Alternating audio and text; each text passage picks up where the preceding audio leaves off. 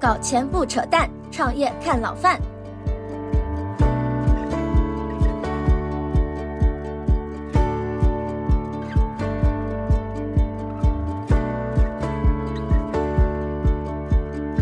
老范聊创业的播客呢，今天又来一位老朋友啊！这位老朋友呢是不露地的创始人耿乐啊。耿总呢是原来是创办了不露地，然后把不露地干到上市啊，干了上市之后呢，又发生了很多非常戏剧性的一些变化啊。然后现在呢，属于是再创业，那么非常跌宕起伏的人生啊。所以呢，就先跟耿总呃聊一聊咱们的这个人生故事啊，这个或者说做一些。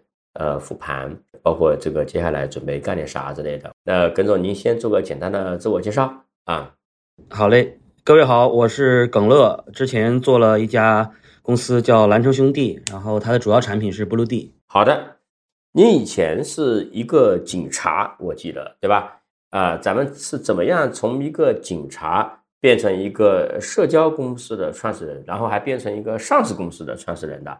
呃，我是十六岁上警校，然后十九岁毕业呢，就被分配到了公安局工作，当了一名警察。呃，但是在我那个年轻的时候啊，青春期，我就发现呢，呃，我们身边的同学他们都找女朋友，但是我对呢异性不太感兴趣，所以呢就觉得自己是不是有点不太正常，是吧？因为那个年代也没有互联网，对。呃，上课的时候呢，有一本书叫《犯罪心理学》，里面就说这个喜欢同性呢，这个属于这叫同性恋，说这个是违这个违违违背社会公德，这个是这个心理疾病，是吧？这个需要治疗，要吃药，什么要电击疗法，这是一种心理变态。呃，所以我那个时候获取的信息仅此而已，呃，就认为自己得病了啊，然后我就一直把这个秘密藏在心里面，也不敢跟别人说。我我想我将来毕业之后啊。我就找家医院呢，好好看病去，就把这个病治好了。对，所以就青春期过得比较抑郁，是吧？就不太自信。然后工作了之后呢，就九八年，中国就开始有互联网了。那时候大街上开始出现网吧，哎，我就去网吧呢，上网去找相关的资料，就说我到哪儿去看这个病啊？我也不敢跟别人说。呃，但一搜呢，国内的这些网站传递出来的信息都是课本上那些内容，就是说你这是变态，是吧？你这个要治疗。呃，但是呢，你要到国外的一些网站，甚至联合国什么，呃，卫生 WHO 这些这些网站上去看，他就告诉你这是正常的性取向，只是少部分的性取向而已，它不是变态，很正常。说很多国家呢，这都可以结婚了，是吧？哎，我当时就突然之间觉得人生豁然开朗，原来是这个样子。所以我当时就萌发一个想法，说我想做一个网站，然后能够帮助到跟自己一样的这些同性恋的朋友们，让大家不用自卑，是吧？也不用自杀，告诉你是谁。然后呢，我我提供一个平台，让大家在上面能够找到自己的朋友和爱情，让大家不孤单，是吧？我就开始学着怎么做网站。所以那个时候业余时间呢，就做网站。嗯，但是后来呢，工作很忙，忙不过来了，网站的访问量比较大。但是后来我就想说，我能不能找几个同事，然后帮我一起来打理这个网站？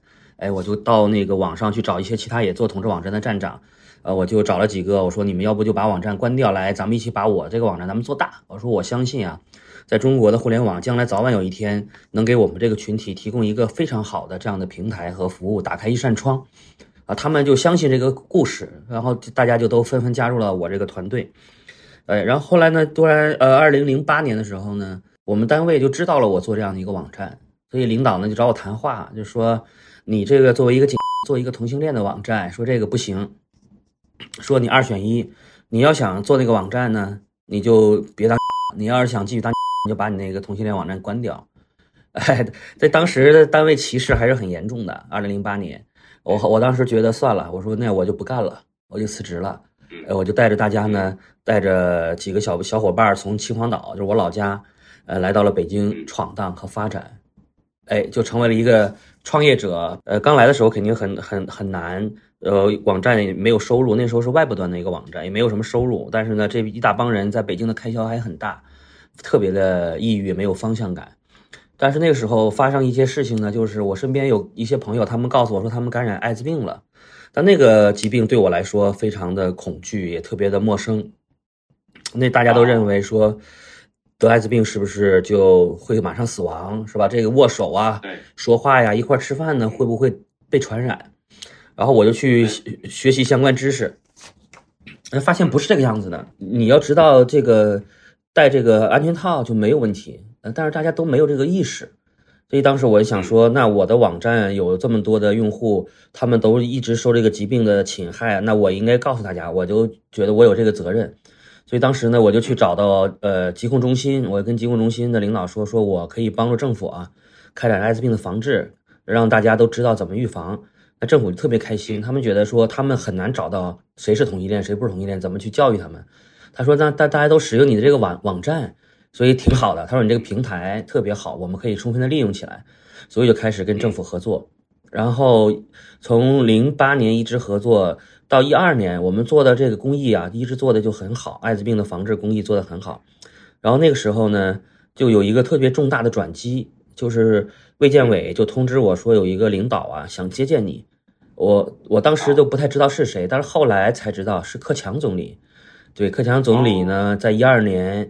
呃，艾滋病日的时候，他接见了十二个，呃，包括一些政府组织啊，一些国际组织啊，还有几个我们这个民间组织的负责人，在卫生部，哎，所以那天晚上呢，就上了新闻联播。从那一刻开始啊，对我们的发展来说是一个巨大的鼓励和转机。我们被很多很多媒体就开始蜂拥的报道，是说你看这一家这个网站，然后在帮助政府做艾滋病的防治的工作，然后呢，正好赶上了。呃，一二年的呃移动端的风口，那个时候大家都开始换智能手机，呃，但是那时候就是李开复嘛，就天天说未来的天下是智能手机的天下，是移动端的天下。但是很多的创业者呀，大家都不信。你像那时候有什么开心网啊、人人网啊等等这些，大家都不没有及时反应。但但是我呢，我相信，我意识到了，我说这个智能手机肯定是未来，所以我就开始研发这个移动端的产品。所以赶上了那么一个很好的时机切入点，呃，先发优势吧。那时候中国的这个投资的这个资本市场非常的活跃，就好多的钱，包括美元呀，包括人民币基金呢，反正好多的钱都进来，就开始投这些移动互联网的项目。所以我们就开始拿钱啊，拿到手软，就一一年一轮到两轮，这投资人追着你给钱，就大家都投你，觉得你这个行业的很独特，壁垒很高，然后消费力很强，然后你又是这个。绝对的领先的这个龙头，从一二年开始完成了七轮的融资，但拿了这么多钱，其实也加速了我们的发展。你在一级市场融资，你估值最高是多少钱？最后一轮大概四亿美金左右吧，从天使轮一直拿到最后的 D 轮，最后一轮拿到了将近一个亿美金，呃，这样的一个规模，大概公司估值大概在四亿美金左右。整个公司发展速度很快，呃，从几百万的注册用户，到最后有全球的注册用户大概有七千多万，不只是中国的绝对的第一，呃，市场占有率在这个群体当中达到了百分之九十以上。然后呢，海外的很多国家和地区也都是市场第一，包括亚洲的、东南亚的这些国家都是发展的非常好。对，所以在二零一九年吧，那个时候我就判断说，呃。第一个是我们公司的发展规模和盈利，这个流水那个时候一年的流水大概有将近十亿人民币，如果国内呢的利润呢大概在几千万人民币，然后海外呢是在持续投入做扩张。当时公司多少人？当时已经七百七八百人了，嗯，公司规模比较大，因为那时候一直在做海外的事情，所以有国际团队，然后又搭了一个互联网医院的这个健康的业务。就给大家提供 HIV 的咨询，还有这些药物的在线售卖等等，让大家能够通过这些呃医药来保证自己的健康吧。啊，就是搭了几个板块，哎，所以一九年我当时判断，第一个就是公司的发展和规模阶段已经达达到了一个上市的这个标准，就够上市了。第二个判断呢，当时就是中美关系那个时候已经开始打贸易战了，然后美国呢就开始不断的给中国施压三年审计底稿这件事儿。但是刚刚开始，所以我当时判断说，我们这个题材，第一是互联网、移动互联网，第二个呢又是这个同性恋这个题材，只能在美国上，在国内不可能，在香港呢其实也不太确定，所以我当时就认为说，我们得尽快上，如果再不上的话呢，就没有机会上了，所以这个判断是对的，所以我们一九年年底就开始启动上市这件事儿，就找了一个 CFO 进来。就组大团队，大家就准备上市。呃，但是两千年我们本来是预计两千年年初上，但是两千年年初就迎来了正好这个疫情，这口罩这事儿就来了，来了之后就开始耽搁，哎，耽搁最后，呃，反反复复，反反复复，最后到了年终的时候呢，金山云他们探索了一条路，就是云敲钟，不用去美国是吧？那时候出国出不去，呃，在北京就可以敲，两地上市。呃，所以我们当时觉得这是一个很好的风口，而那个时候，你像金山云上了之后，市值非常好，涨得也很好，资本市场还是一片向好。呃，我们就是说这是一个好窗口，咱们尽快上吧，再不上就上不去。而且现在市场不错，就准备要上市，就开始说我们要交表，我们要上。但这个时候呢，就有三个投资人，我们一共有十几个投资人，大家都很开心，说这个题材能上啊，不简单，耿乐。对，呃，我们支持。但最后有三个投资人呢不签字。呃，这三个投资人呢，其中有两个呢是买老股进来的，买之前的 A 轮和 B 轮的老股进来的，呃，还有一轮呢是最后一轮进来的。他们三个呢，相对投资成本比较高。我问一下，你当时上市的发行的价格是多少钱？发行价格是一点六美金一股，一点六美金一股，市值多少呢？市值呃六亿美金，六亿美金。那么他们的成本大概在什么水平？其实他们还是挣的。他们的成本大概都在四，最后一轮也就才三四亿美金，他们都是三四亿美金以下，所以我说这三个人呢，他们不是对市场没有信心，他们三个人是比较，我们说什么就是不地道，比较耍流氓。对于上市公司来说，呃，对于创业公司来说，上市或者是出售，其实对于投资人来说都是很好的退出渠道，对吧？就是我拿你的钱融资发展。我上市了之后，其实完成了一个对你的交代，对吧？只要说我的上市价格、发行价格没有让你亏钱，但是呢，这这三个人就是以各种理由就说，我觉得市场不好啊，我觉得中美关系不好啊，这什么就不签字，他们就就是说你别上了，我们不签字，他就逼着你说你想上啊，我就是不签字。就他们因为有一票否决权，所以呢，我也没招没招的时候，这个时候 CFO 呢？我们的那个同事呢，他给出了个主意，他就说：“呃，耿总，你对公司有没有信心？”我说：“我是很有信心的。”我说：“我们的业务发展很好，现金流很好，而且随时可以扭亏为盈。因为当时只要国际投放一停，是吧？适当裁员，然后呢，收费呢再适当的再收紧一点的话，这公司盈利性是非常好的。那时候国内其实已经盈利了。嗯，他说：“那这样，他说你你愿不愿意这个签个东西？就是说，呃，个人兜底，就是说如果。”股价没有达到这个，因为当时他们这几个投资人啊，其实有半年的锁定期嘛，有六个月他们不能交易，就是六个月之后，如果他们能够达到他们这个，他们交易的时候能够达到他们的成本加他们的那个什么利息的收益，那么就这个协议就解除了。如果说达不到的话呢，你给他们兜底。他们这个协议实际上是两年的时间，但是六个月之后他可以解禁交易。两千两年正好赶上中概股暴跌这一轮。其实呢，在上市之后，当天晚上涨的六亿美金上，当天晚上涨到十亿美金，十亿多美金，涨得非常爆。几次因为涨停熔断，三次熔断。对。呃，但是呢，大家他们也卖不掉，卖不掉就是因为得等六个月嘛，禁售期。禁售期之后呢，呃，春节的时候又涨了一波，又是六亿美金以上，他们完全可以卖，因为他们的成本就三亿美金，他们能挣一倍左右。我们当时还通知了他们，就是说现在市场不错，我说你们可以考虑是不是交易，是吧？这样的话，我们那个东西呢也就解除掉。但是他们呢贪婪，就是他们觉得，也也许再涨，我们还想挣更多。反正有耿乐你给我兜底呢，但是没想到春节这个假期一过完，就中概股就开始急转直直下。我给听友们补充一下啊，二一年的春节。前后是中概股的大型底顶部。二一年的春节之后，整个中概股的市场应该说，直到今天啊，都还处于那一轮的开启的大型的下跌之中。对，现在也没有缓过劲儿来，好多公司成为了仙股，没有交易。好多公司从几亿美金跌到了几千万美金，在那趴着呢，就很很不容易。中概股的这些老板们，这些企业。对，所以我们正好赶上了这一波，而且呢，这几个投资人他们也没有在好的时候去交易，是吧？去上岸，所以最后到去年的协议到期的时候，他们就来找来了，就是说耿乐，你这个你得还钱了。那时候市值是多少钱左右啊？那个时候在五千多万美金，跌了九百分之九十。这几个人就来找要钱了嘛？要钱的话，我其实那个时候其实大家都被圈在家里面，所以经济基本上处于停滞状态。但是这些投资人就开始来要钱来了。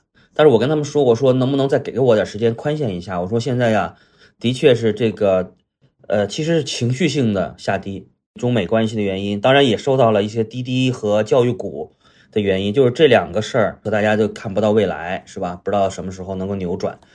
所以我就是我就跟这几个投资人说，能不能再给点时间，咱们再宽限一下。但这三个呢，其实都还比较冷血。有一个还可以说，耿乐，我们可以用时间换空间，说我再给你延一年或者两年，如果不行，到时候你再还钱，是吧？这我觉得还还讲讲点感情，因为之前是吧，大家关系都挺好的，讲点感情。但是后来一问，他那基金也到期了，有的时候他们可能做不了主，说这基金管理人。他那基金到期，他们都做不了主，他们就得强制回购，对吧？强制履行那个协议。然后另外两家呢就不同意，哎，另外两家说你必须得还钱，说我们觉得中概股没有未来了，我们不相信。对，所以就没办法。我那个时候又去借钱，我就想上银行说，我贷款是吧？我质押，我拿我的股份质押，我拿我的这个资产质押。你是没有足够的钱去还这个钱的，对吧？这个只能是我个人的钱还，因为是我个人与公司没有关系嘛，我哪有这么多钱？几千万美金，就上市公司，我做这家公司，其实自己手里没有多少钱，也没有套现，对吧？也没有卖掉什么的，然后咱们还规规矩矩的做事儿嘛，对，所以就没有钱还不起，还不起的话呢，哎，就去贷款呀，去借钱，也问了很多的有钱的大哥，有钱的之前的投资人，说大家能不能组个局或者怎么着，都走不通。走不通，那个时候大家都捂着钱袋子，谁谁愿意借钱？没有人愿意借，实在是没办法，就只能说我唯一的资产就是我的股份，所以就只能把股份卖掉。那股份卖掉呢？前要之前要做一件事情，就只能先私有化。公司市值低吧，那时候已经没有交易了，很多市场上的股民他们想卖掉，其实他们也没有渠道，卖不掉。所以呢，我们就找买家。我觉得虽然私有化了吧，但对于那些就是持有股份的股东来说，其实他们也是一次的套现的机会，起码卖掉了。因为那个时候我们后来退市的私有化的时候的价格是六千万美金，如果不卖的话，现在我估计市值也就两三千万美金，而且没有交易。那个时候跟我们市场呃估值差不多、市值差不多的公司，现在一两千万美金，一天几千一天几千股的交易没有交易。那个时候卖了也就卖了，卖了之后呢，就还这些投资人的钱，然后呢，不够的部分呢，我还剩了一点点股份，就质押给他们了。但当时卖的时候呢，呃，我找的买家的时候，当时我有两个要求嘛。第一个我说，你私有化之后呢，我要拿钱还你给我钱，我要拿钱还投资人的钱。我第二个要求呢，就是我还想做这件事儿。我说董事长呢，我做不了了，因为我不是大股东了，我没有决策权。但我还想做 CEO。我说，因为这家公司是我自己从零。做到一做到今天上市的，这是我的孩子一样，我舍不得他，对吧？我也不放心别人去收养我这个宝宝，可能也带不好。我说呢，我最懂这个领域，我也最擅长这个领域。资本我我受受伤了，没经验，被害了，是吧？被坑了。但是我这个从产品和运营对用户的理解上面，我是完全没问题。中国找不出第二个比我做得好的，我这个可以有信心。全球你都找不出第二个比耿乐做得好的。LGBT 的社交，我说我没别的要求，我给你打工可以的。我说我是作为一家上市公司 CEO 回来给你打工，从心理接受程度上，其实有些很多人很难接受，对吧？我我愿意接受，为什么？因为我热爱这家公司，我热爱这项事业。我说这个答要求能不能答应？那买家说我能答应，但是呢，到最后一刻，我发现其实对方是反悔了。他们以各种对赌，还有新的业绩对赌，而且要对赌到每一个月，是吧？就是说，你你你年一年的利润，你你保证多少没问题，但是你要每个月没达到这个利润，你就得滚蛋。那我明显能感觉到，几个月真的好难，就想让我走嘛。他不说，就是说，呃，其实他们那个 CEO 我之前还很熟，经常在一块儿吃饭喝酒聚会的，大家我觉得以前还算是个这个朋友，是吧？在那一刻你会发现一点感情不讲了。就想让我滚蛋，那我很明显的知道，那我就得滚蛋了，我就得走了，非常难过，非常难过。你想自己做了二十年的事儿，这么一家公司有几千万的用户，大家都是认我、认耿乐，追随着我用我的产品。我的团队有好多都是我们的用户过来的，有的跟我十几年，大家跟我就真像兄弟和亲人般一样。我们那家公司特别的漂亮，哎，就是说特别的充满了彩虹的色彩和彩虹的文化，特别的大家像一家人一样，在因为热爱在一起做事情。这家公司真的是一一路发展非常好，但是因为签了那个协议，真的是没经验，被我们那个财务负责人坑了。让我签，没有提示。从专业角度说，那个应该是底线，不应该做的事情。当时其实有很多的方案可以解决。我那时候有百分之四十的股份，如果他们三个不签字，我给你们点股份，我稀释一下你投资成本就简单了。你你三亿美金、四亿美金进来的，我给你稀释到两亿美金，你挣不挣钱？没有几个点，十个点用不了，哭哭啼啼的走了。你这个是字面意义的哭哭啼啼吗？对我没有，我没有流泪，但是我的内心在流泪，我的内心心如刀割。我我可以理解。假如说是我做我公司做做失败了，我公司干不过竞争对手被打败了，或者我这个入不敷出，账上没钱了，关闭了，我都认。但是因为这一个小小的协议，最终我失去了一家上市公司，失去了我的用户，失去了我的团队，失去了我所有的品牌，我的热爱。别人可能真的很难理解，我觉得第二个人都很难理解我的那种痛楚和境遇，所以我用了很长很长的时间在消化这件事，走不出来，一直走不出来。从去年五月份，他们这个收购的公司就不让我去上班了，那时候其实还没有公告，他们就开始让我开我们团队的同事高管，我就顶着压力不开不开，我说我没有理由开这些高管，他们都是非常负责任的，很好。我就顶着压力不开，但是呢，说那耿乐你就别来，你就别来上班吧。我们的人要进驻，他他们想看着这家公司，说你别瞎花钱，你别什么把账上的钱倒成私人的，或你别怎么着安排安插你的亲信什么的。其实那些事儿我都不会干的。咱们做警察出身的，不会做这些事情。去年五月份之后呢，就开始不上班，呃，八月份公告就开始消化这件事儿，一直消化到今年。我觉得刚刚吧，刚刚好转。这一段时间，好多媒体找我，这一年的时间，大家都想跟我聊聊，我一直都说 no，不想聊，嗯，就觉得不想面对，不想聊。直到最近那个铅笔道有个报道，呃，今天是那个中国企业家杂志有个报道，包括您采访，这个我接受采访了之后，其实我才是想跟自己说，你要面对过去，说跟过去 say 个 goodbye 了，告个别了，你要重新开始了。所以这一年半的时间，我一直在痛苦、抑郁、酒精的麻醉下，每一天在熬，感觉往回看就只有一年的时间，但对我来说好像过了好久、好漫长，那种感觉很痛苦。所以我把所有的软件都卸载了。这其实对于一个同性恋来说，这我开发的软件几乎是必装，非常就像微信，比微信的使用频率可能不低，但是我全都卸载了，我不想看。很难过，我身边的朋友都在用，或者是大家经常还讨论这些公司的事儿啊，还有这软件的事情呀。但是我不想听，因为我觉得对对对我是一种刺激，我很难过。嗯，当然这过程当中离开了公司，从上市公司 CEO 变成了一个普通的路人，或者是创新的创业者，其实也经历了很多的人性的东西，就是我以前没有体会过。以前怎么讲？以以前一直是警察，后来又当 CEO，又融了很多钱，一直是身边有好多人对你的簇拥，对吧？那种肯定和赞扬、追随，你一直是高光的状态，脑袋上一直有光环。但是你在这些东西都没了之后呢，你就发现你以前那些你提拔的那些同事、那些高管、那些你帮助过的那些同事、那些人。甚至他们一毕业就到你这工作，你给他们带出来，让他们成为总监，让他们有好的收入、有好的期权、股权的那些人，对你的态度一百八十度的变化，就他们觉得你没用了，你不再是老大了，你不是他们老板了。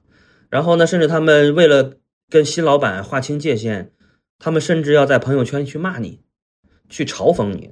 我们有一个跟了我呃十几年的同事，一个小孩儿。当时是个小孩儿来北京，我们就让他在这公司工作。后来一路提拔，现在让他当个总监，下面带一帮人，公司收入也很高，对他非常好。我把他真是把他当成自己的老朋友，在朋友圈嘲讽我说：“你有什么难过的？你要喜欢这家公司，有本事你再买回去啊！就说的很难听，你知道吗？所以情感上还是很难接受，但慢慢的也也接受了。我觉得就是人性就是挺复杂的，有些人就是这种性格，就是落井下石，或者就是这种人，我觉得没什么。其实他所有的表演，其实别人看得到。他今天可以这么对我，向新老板去效忠，他明天也可以那么对新老板，对不对？这是他的人性，这是他的本性。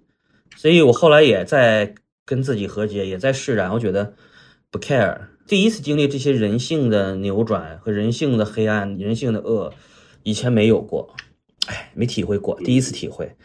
呃，所以最近你看。这个看什么王小川的采访啊，还看一些其他的，可能这个 CEO 也离开公司采访，大家都提到了这一点。呃，以前自己提拔起来的同事、员工带着老员工，最后对大家自己的态度变化，对吧？嗯，你像我之前的一些高管，呃，一些跟我关系好的，或者一些什么的总监的这些好好多的。被新公司老板知道之后，全开掉了。新公司老板觉得我要掌控这家公司，我不能让这些人以前听耿乐话的人，跟耿乐走得近的人，能够继续在家公司做管理团队，继续做事，全开掉，一个不留。所以呢，有一些人为了保住这份工作和饭碗，他们就要表忠心，是吧？跟耿乐划清界限。对对对，所以我能理解。对我从来没认为说一个员工为了一份工作那么。一两万块钱或者几万块钱的工资，会做出这样的事情。现在我理解了，那可能那几万块钱的一个月的收入对他们来说真的是很重要。对，对他们宁愿做一些所谓违背善意的这些事情。就是这个复盘这一段下来啊，你觉得你在这个事情过程中，呃，起落整个过程中啊，做对了什么，做错了什么？在这说个事儿啊，就是老范创办的高瞻资本啊。联合老范聊创业这个节目，年底啊要办一次大的线下活动，在十一月二十二号杭州白马湖。我们的这个会呀，主题叫“穿越消费新周期”。老范自己呢有一个主题演讲，当然了，还邀请了很多老范投的项目创始人，还有老范的好朋友小马宋，像老范投的啊星球研究所、闪光少女思思啊、直男财经一整根、孙圈圈、时尚奶奶团。波罗斑马带娃的小鹿，算术初子，虚拟的 Wear，西云易梦等等啊，一大批的项目的创始人啊，来做线下的一个交流分享啊，多自己人啊，可以好好聊一聊。那么想参加的朋友呢，可以加老范聊创业小助手的微信，就是老范聊创业小助手首字母小写啊，可以买票参加。我们的知识星球的用户呢和 VIP 社群用户啊，买票是有一个比较大的优惠的啊，具体情况大家可以问小助手就可以了。好的。这个会的事儿就说到这里了，咱们接着聊。首先，我还是觉得这个选择一个自己喜欢的事儿，这个特别的关键。这事儿你你才能持续的坚持下去，遇到挫折的时候才能不能被打败。对对，所有的创业者，其实我我建议就是大家有很多创业者是为了挣钱和为了做一件事儿去做的话，这样的话成功概率永远没有我因为热爱一件事儿去做的成功概率高。因为我热爱这件事儿，我本身也是这个用户。我有这样的需求，我能够发现用户的痛点，我能够感同身受去做最好的产品给我和我的用户使用。然后遇到你说同性恋这件事儿，在中国做有多难呀？别人体会不到，多被歧视、被压抑，是吧？被边缘化、被不理解，是吧？然后还得去跟各种管理部门沟通，去教育公众，去跟媒体、跟资本去沟通，需要巨大的心理。的这个坚强程度，你说我去融资的时候，站在那么多人的舞台上去演讲，我做什么事儿？我一讲说我做同性恋的社交，下面一片哗然，好多人真的就起身而走，甚至很多人都好多人想上台来打我一顿，就说，是吗？对对啊，就就最开始做什么，后来当时公司有名了，好了很多。最开始刚出来的时候，一片哗然，大家觉得这事儿能做吗？这是不是变态呀？这是什么？这不黄色网站吗？是吧？就这种各种想法，所以你没有强大的内心都不行。所以这是因为热爱，选择一个自己热爱的事儿。第二个就是融资，我觉得一年一轮的节奏是应该的。我一直让账上的现金流保持可以烧二十四个月以上，就至少二十四到三十六个月以上。所以每年融资，但那时候资本也比较好，融资很好融，很融。如果你企业好，数据好，增长快，呃，钱不不发愁。对这个第三个呢，就是说。我一直把自己当成一个最大的产品经理，就是我做这个事情，我什么事情都最先开始能够感知到用户的需诉求和自己每一个细节自己都去体验，哪怕一个按键的位置和大小，我都亲自去体验，去跟我们的团队提出各种要求。这样的话，你能保证你的产品就是有核心竞争力。对我觉得这个也是，还有一点我觉得做得好，就是在中国做企业必须要跟管理部门保持良好的互动，就是我们说的 GR，对吧？政府关系很重要，特别是做互联网的，特别是做社交的、做内容的、做社区的，特别是做我这 LGBT 的这个敏感的这个人群的，所以政府关系很重要。我一直觉得这些也是我比较相对擅长的，我能够站在政府的角度去理解这件事情怎么去沟通，是吧？怎么能够打消他们的顾虑？让这家公司能够持续的发展和走下去，这个我觉得四个是很重要的要素吧。你说不好的地方、坑的地方当然有很多，比如第一个就是说，最后一轮要不要融，要不要融那么大？呃，这个当时我觉得要上市之前，我通过融资能够抬高一下市值估值，同时呢，其实心里面也有一点点比较，就是说别的 CEO、别的公司人家一融都融一亿美金、两亿美金。我一融都一千多万美金，就感觉总觉得是个小公司。说同性恋这事儿有点永远做不大梦，我不太相信。我觉得这机会也很大，垂直赛道有机会做大。所以呢，最后一轮找了相对一笔大的钱，其实也是最后这一轮钱找了之后，让自己最后上市的时候压力变得很大。就是他们不签字，最后你的你就得给他们赔钱。他们呢为什么不签字呢？也我也能理解，就是因为他们进回来进来的成本相对有点高。相对有点高，所以他们就比特别谨慎，这是第一个。我觉得，如果你不需要那么多钱，没必要融那么多钱。市值和估值真的不重要，好公司才重要，是吧？好的现金流，好的商业模式，好的如果能盈利，那才重要。上市难道就所有的中国 CEO 的归属吗？归宿吗？不一定的，不一定的。这第一个就是融资的事儿，第二个就是我说上市必须要成为一个公司 CEO 的。里程碑，或者是必须要达到的一个巅峰嘛，也不一定。我现在的感觉，上市就那回事儿，没啥意思。我跟很多的创创业者和 CEO 说，上市没劲，没啥意思。上市之后变得会很累，为什么？因为你每季都要发财报，你这财报哪怕不不增长，在原地踏步，你的是你的股价都会受影响，都会跌，因为大家是买涨，大家是买你未来的预期，大家看到你预期没有大的增长。和市场的发展空间了，你的股价就会跌，对吧？大家去买其他的更性感的公司了，所以上市之后会被捆绑，同时很多东西做不了，而且如果你为了增长，可能有些动作会变形。就比如说我们上市之后为了增长，我们在海外还是做的比较激进的，呃，因为国内用户规模不增长了，我们就在海外开始寻求新的业务增长，那就花了很多钱，对吧？让账上的钱花的速度会更快一点。我觉得这个。就是上市带来的后果。你看，默默的唐岩也说，说上市他觉得上早了，因为你上了市之后，真的有很多事情就受束缚。对，所以我说上市像结婚一样，像个围城，没结婚的想结成结婚，结婚的想离婚。第三个就是说选到底选什么样的 CFO，选什么样的财务负责人，我觉得这点很重要，因为你因为很多的创业者他没有经验，他们不懂，没上过市，第一次结婚，你说哪有经验呀？第一次上市没经验，就得靠这些专业的人帮忙。但如果他们不专业，如果他们在操作过程当中有很多的坑，最后最后擦屁股的和最后的雷都是你 CEO 去扛。还有一个大 bug，我们上市找了一个投行，香港的券商，给我们融了四千万美金。上市之后迟迟把这钱不不转给我们，最后审计审计师事务所说，耿乐这个再不转给你们这个钱，我们就不出审计报告了。我说那刚上市就要爆雷了，那要不行啊！我们就找这个券商说：“你把钱赶紧转给我们，这是我们上市发行融来的钱。”券商说：“我的投资人赔钱了，我不能，你得赔我们钱。”你说这不是流氓吗？这是真正地道的香港香港的作风吗？是吧？就这样的说，你券商给我发行了这个钱，就是属于我们公司的钱，存在你的账上，对吧？不管是做理财也好，干嘛也好，你得转给我们，不转就说我的这些投资人赔钱了。最后怎么办呢？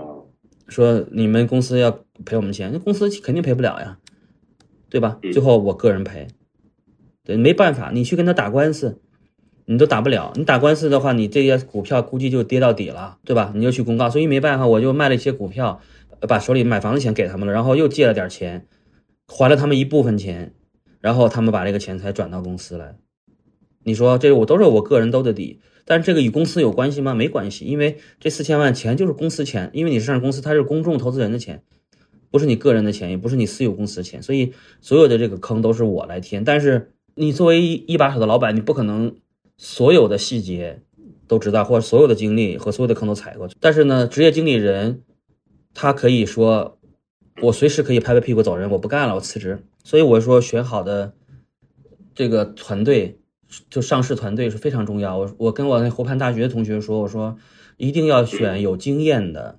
就是做过上市的，而且业界口碑好的，就看他之前上市那个案例做的漂不漂亮，然后业界口碑觉得这个人评价说他是不是靠谱，是不是地道。跌百分之九十多的公司多的是啊。但是我想提醒其他的创业者，就是谨慎，谨慎选人，谨慎用人和谨慎签字，这点是很重要的。但是 CFO 是一个高危的行业，因为每天你要签大量的字。大量都是英文文件，特别是上市的时候，大量英文文件。你说中国的创业者有多少英文那么好的？第一个，第二个，你又懂多少的财经知识和法律知识的？你还是靠团队，你的法律团队，你的这个这个财务团队，你相信他们。但如果他们不专业或他们要坑你的话，你就惨了。坦白说，我每天也经常签一些文件，里面的细节其实我也不掌握。对吧？因为你全部看完的话是不可能的。每份这个，因为听友里面可能做投资、做资本的不多啊，呃，就创业的比较多啊。这里我插一句啊，有的听众还不知道，我们节目是有听友群的，因为我们的定位呢是做老钱和新人的链接者，上市公司和创业者的链接者。群里面呢，除了访谈嘉宾、创业公司的创始人、媒体网红 KOL，还有很多投资人，还有啊，上市公司的很多高管。还有一些富豪或者说富豪家族的二代等等等等啊，大家平时老说我是叫超级链接者嘛，啊，因为人生的大部分的机遇啊，其实是来自于链接的。加入方式可以看一下节目详情页面，或者呢，微信搜索“老范聊创业小助手”的这一串字的首字母小写，小助手会拉你进群，在群里面呢，可以比较自由的交流。希望呢，你在群里面能够碰到一些有意思的人。或者发现一些有价值的事儿，一个文件动不动大几十页，而且非常拮据聱牙，非常难懂。你把它弄明白，如果你每一份你要签的东西你都看明白的话，你就没有任何时间干别的事儿了。所以就是团队要靠谱，是吧？要值得信任。他这个团队的人要觉得我要站在老板的角度帮他把好最后一关。有的时候咱们这还好，我这是签。签完字之后，公司没了。但你有时候你签完字，有可能你老板都进去了，你就不懂啊。你说我我有一哥们儿，最后 A 股上市公司的老板，最后说操纵证监罪，现在在里面待着呢，他都不知道我怎么操纵了，对吧？就是我觉得团队没有很好的保护他，所以我说这个选人用人和签字，特别是关键性条款，哪怕它是英文的，要谨慎。还有一个就是你要找一个对你个人负责的律师，你没时间看，你让那个律师帮你看，你说。这个这个文件是什么文件？哦，这个文件关键我先不签，我让我的律师帮我过一下。他这个律师不对公司负责任，不对别人负责任，就对你个人负责任，这是你的最后一道关卡。你这个实操性很强，因为你今天的法律环境之下啊，就是其实我们说，呃，创始人的风险几乎是高度高度的无限责任的。但你的律师呢，他有的时候他是为公司负责，个人的有一些利益和公司利益有一些冲突的时候，或者说。就他不是这从你个人角度的，所以我说你刚才讲这个是对的，就是你有一个从你个人角度的律师。对，耿总啊，刚才聊的非常的，我都不能说很有意思啊，应该说是非常的，呃，震撼。因为咱们认识也有几年了，但是我有些细节其实我也不那么了解啊。啊，今天借着节目呢，我就问一下。今天其实像你这样的到过谷底的人，其实是不少的。在创业中，你在到了这个谷底之后啊，你你肯定一上来直接肯定是很痛苦的啊。那么，但是呢，我我觉得我们我我想请教一下你自己是怎么样从这个过程，然后呢又学呃，首先你心理上是怎么样度过这件事情的？或者说有什么可操作性的方式，让你保持一个今天我看起来你这个依然是外观上依然是乐观的一个心态，是吧？你还找到自己事业的新的发展的方向啊？我搁在我自己来说，我我我，当然我希望不碰到这样的情况。但我放下这样的情况，其实我觉得也是，也是一个很大的挑战。我我我走出来大概就是有两两件事儿，这个让我自己慢慢的心情调整，然后后来站起来。第一个就是呢，我发现我在抖音上开直播，聊天儿，跟用户聊天儿，我开直播都一千多人在线，几百个人在线，大家进来都在鼓励你，我的用户特别认可我。什么时候开始的？我就是在今年的就前两三个月吧。你直播的号叫什么呀？耿乐和他的朋友们，大家去抖音可以搜一下。对，而且我开直播之后的用户都进来，大家都鼓励你，就是说，哎呦，耿乐，你什么时候回来再给我们做个更好的产品？说耿乐，你真的是中国同性恋的这个之父，是吧？什么救星，就是类似你帮了我们很多。我们从我从十几岁、二十八岁、二十岁就用你的产品，一直跟录到今天，伴随了你二十年。那大家就讲以前的那些经历，说你帮助了我找到了我男朋友，我的人生变得不一样。所以你会看那些东西，你会感到特别感动和鼓励。你觉得你没有被忘记，也没被抛弃。我就说我是跟用户互相治愈的一个过程，他们呢治愈我，但他们有困难的时候，他们在直播间跟我连线，提出来说他们面临的困境，我就给大家做一些解答。互相治愈是一个特别好的状态，这是第一个。呃，那个心情就开始变得越来越好。第二个就是我说我要做一些新的事儿，让自己忙碌起来。你天天在家待着，天天出去喝酒也不行。我说那因为有竞业协议嘛，好多事情做不了。那我做电商总可以，电商不在竞业范围之内，那我就做做带货。老罗是吧？这个俞敏洪、张兰都是在低谷的时候通过直播带货，然后呢重新又回归到了这个他们的创业的状态。所以我说我做电商做带货，我就开始找了几个同事，他们都是之前我走之后辞职或者被开掉的同事，我们大家就聚到了一块儿。然后我说，咱们就把电商这件事儿做起来，挣不挣钱呢？没那么重要，找个事儿干很重要，让自己充实起来，有成就感。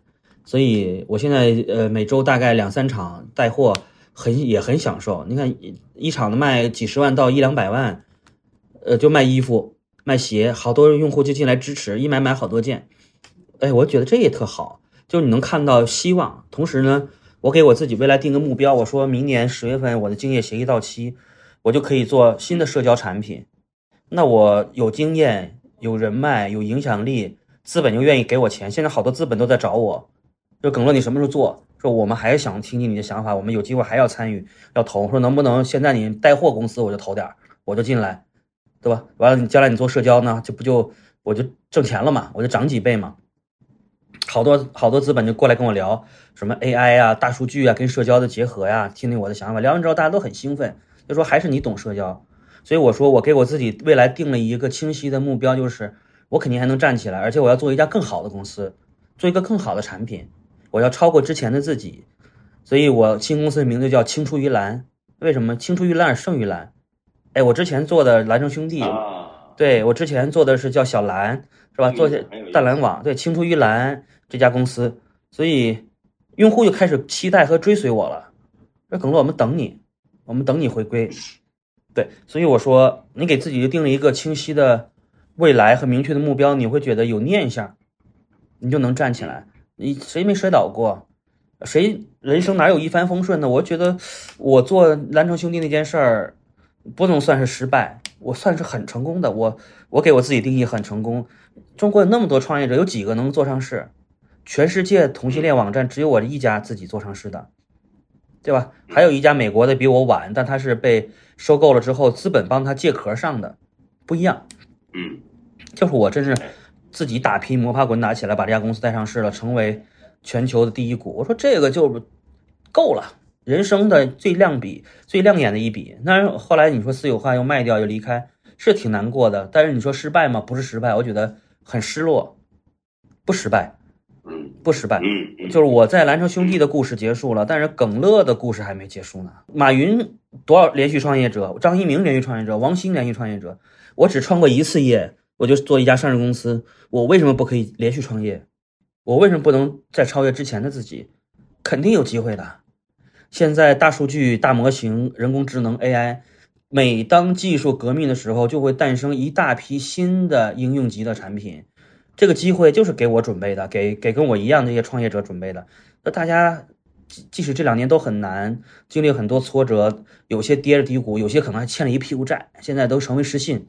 我好多朋友现在都特别难哈，我就经常鼓励他们，我说没事儿的，兄弟们，咱们就得站起来往前走。那老罗六个亿都还了，咱们这点事儿算什么呀？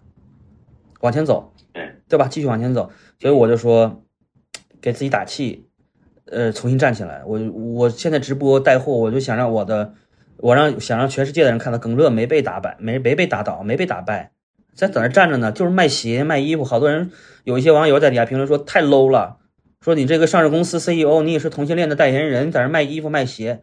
我说一点都不 low，我说反而大家应该给我点赞。你怎么说？说大家应该给我点赞，为什么？因为我能站起来，我接地气，我的内心足够强大。low 吗？不 low。罗永浩公司市值比我高多了，人家在那儿卖卖鞋，卖一个小水龙头，low 吗？不 low。对吧？张兰卖麻辣粉、酸辣粉，low 吗？不 low。俞敏洪，low 吗？不 low。都是我的偶像，我要学习的榜样啊！什么叫创业精神啊？什么叫企业家精神呀？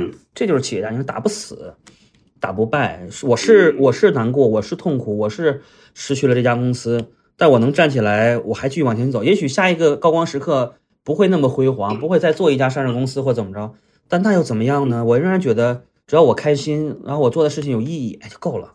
我请教一下，你做直播过程中有没有感觉到，在这件事情过程中，你有没有什么进步？其实就是不断的在。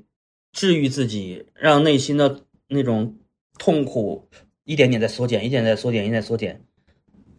所以做直播的时候，你会觉得你你的那种跟用户的连接又重新以前断了，现在又重新连接上了，这是一个。第二，还有一个好处，就像您说的，有什么收获？其实我越来越多的了解了零零后，甚至零五后的这些这帮年轻人，他们的思维方式，他们的玩法。他们的语言体系，我在抖音直播跟他们连线，那都是小孩儿。我四十六岁，他们都二十岁，二十一二岁。我说我跟他们爸爸年龄差不多，跟我连线 PK 呢，对吧？你我就觉得很有意思，为什么呢？因为我在享受这个过程当中，我在思考，我要将来要做个什么产品能够满足这些年轻人的习惯和使用体验，这是在变化的。五年一个代际，我的产品已经是做了十几年了。那我我当然要做更新的产品，更年轻化的产品，为下一代的用户准备好的产品。所以我现在在非常努力的在在在在分析、在思考、研究新的新的新一代人的社交的需求。你目前你的研究有啥发现心得吗？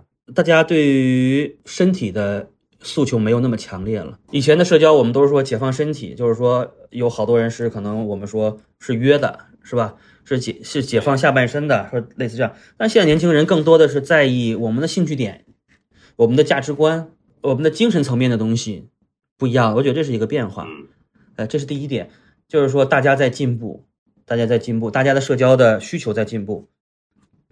呃，第二个呢，我觉得还有一个就是，除了线上社交之外，在线下的社交其实场景越来越多元，狼人剧本杀是吗？密室。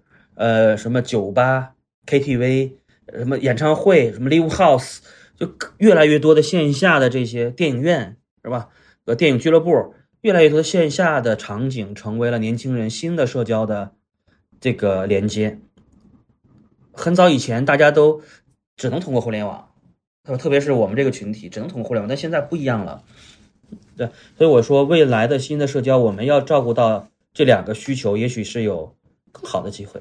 好的，咱这个时间差不多了。这个呃，最后一部分吧，你也是在体制内干过的，然后呢，你也在市场上干过。那今天很多人在迷茫他这个择业方向吧，包括很多人想上岸，或者说是想干嘛，对吧？包括说想做什么工作。那么还有很多人在创业的道路上，有的刚刚开始，有的人创业坚持的比较久。你对于这种职场人、年轻人、创业者啊，就是有一些你的一些心得可以分享一下哈。嗯嗯，呃，第一个就是现在之后好多人说要躺平了，所谓看淡人生是吧，或者通透了，我倒觉得大可不必。就是说，当经济下行的时候，当大家都想躺平的时候，也许对很多坚持的人来说是新的机会。就是说。你说炒股，说别人贪婪你谨慎，别人谨慎你贪婪，所以我觉得当别人都不努力的时候，你努力，那就说明你的机会比别人要多很多了。所以我想说，如果你对未来有一个清晰的目标的话，我建议大家还是继续加油，这也许是个新的机会。我同意马云那句话，就是环境差的时候，其实对于很多人来说是个机会，我们要要抓住，坚持坚持，就是后天早晨的太阳了。这是第一个。第二个，我想跟大家说的就是。但这一个时间段，我所谓坚持坚持，不是说让大家更多的去投入，是吧？或更多的去花钱去投入，就是在涉及到钱的问题上和，呃，这个大家要适当的要谨慎，呃，要谨慎。还有一点就是吸取我的教训，不要把身家性命绑定在创业的战车上。对，你要有可进可退。就像比如说，我做公司没问题，我公司兜底，我公司做不下去，我可以清算破产。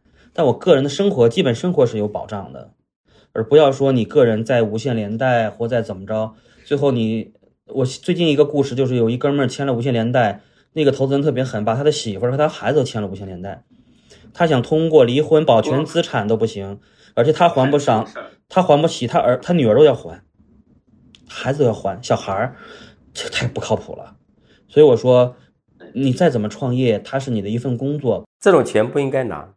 不应该拿，这种钱不要把身家性命绑在这个战车上，可进可退，自己更游刃有余。我失败了，我跌倒再爬起来，我还有机会。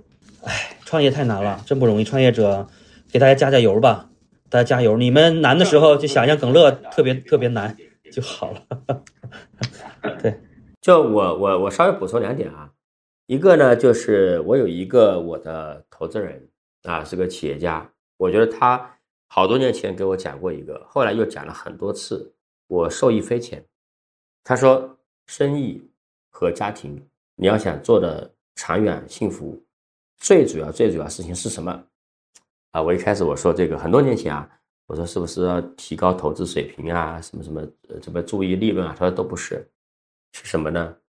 六个字：精选交易对手。你选择交易对手的水平，是最重要的事情。交易对手包括你的合伙人，包括你的员工，包括你的投资人，包括你的客户。那有一些的客户，你认为这个客户不是一个善的客户，那你就宁愿放弃不要接。包括今天我看那个很多人机构为了募资去找一些显著不靠谱的 LP，我其实我都是不赞同的，因为他的钱你赚了钱还好说啊，万一不挣钱呢？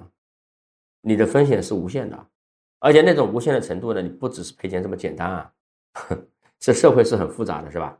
包括你的同事，包括你的合伙人，所以，因为你最终，最终你一定无无法，他的逻辑是什么呢？就是你最终你不可能对每一个细节和每一个信息精确的永远把握，所以最后你一定只能够通过对人的把握来做这件事情，特别是公司做大以后。然后，但是我刚才讲到这个周，你讲的周期这一点啊，昨天我见一个老朋友，他也是一个那个大的基金的一个一个创始人，他自己也管着一只母基金，啊，他对行业很熟，他跟我说了一个字数字啊，很有意思啊。中国现在有备案的，就是靠呃合法的私募股权基金，一共多少家呢？包括国有的，以及包括只投了一个项目的专项基金，就是一共有一万三千家。这一万三千家里边呢，今年到六月三十号为止，今年上半年只投过一个项目的，至少投过一个项目的有多少家呢？只有一千六百家，只有一千六百家。投过两个项目的有多少家呢？有八百家。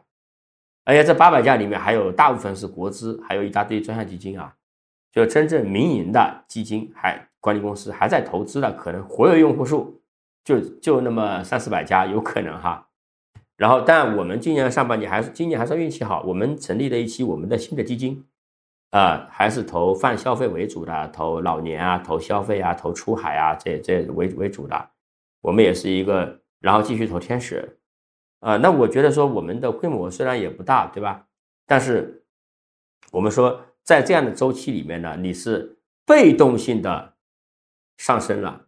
因为你大量的人不干了，就当然有有的很多人，我觉得他不干基金了，是因为嗯，有的人是因为觉得不好干，也有的人是觉得发现了更好的机会，也说不定啊啊。所以在这样的时候，你就被动性上升了嘛。你看为什么当年长征长征道路上很多人啊结束以后，好多人非常年轻，二十几岁，就好像看起来当了一个很高的职务，是吧？为什么？因为这个牺牲率太大了，他他被动性的他就上去了。所以今天我们看到说，回过头来看。每一个非常非常悲观的时刻，其实都是很多人崛起的那个时间点。倒推回去看，可能都是。我给大家讲一个很有意思的事情啊，这个高端资本投资人主要是一些金融的富豪。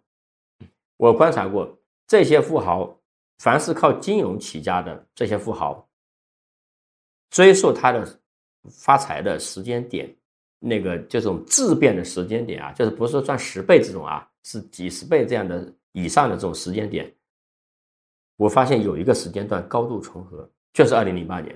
你危机的时候，你才会给你这种机会啊！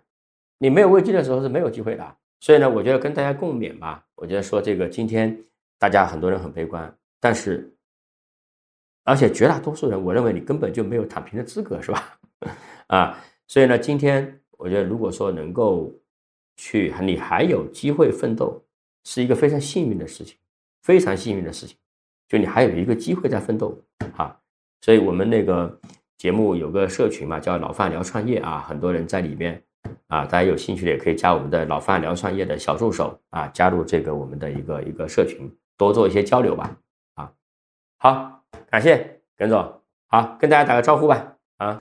谢谢范总，谢谢，哎，谢谢各位听我的故事哈，大家多给建议和批评指正哈，我会加油。好，我相信你一定能再创辉煌啊，耿总。谢谢范总，谢谢范总。好的，好。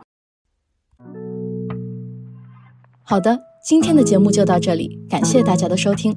同时，我们也特意为喜爱老范聊创业的听众朋友们开启了听友群计划，欢迎对创业感兴趣、想认识更多创业者的听众朋友们加入。具体加入方式可点击单集节目介绍查看。我们下期再见。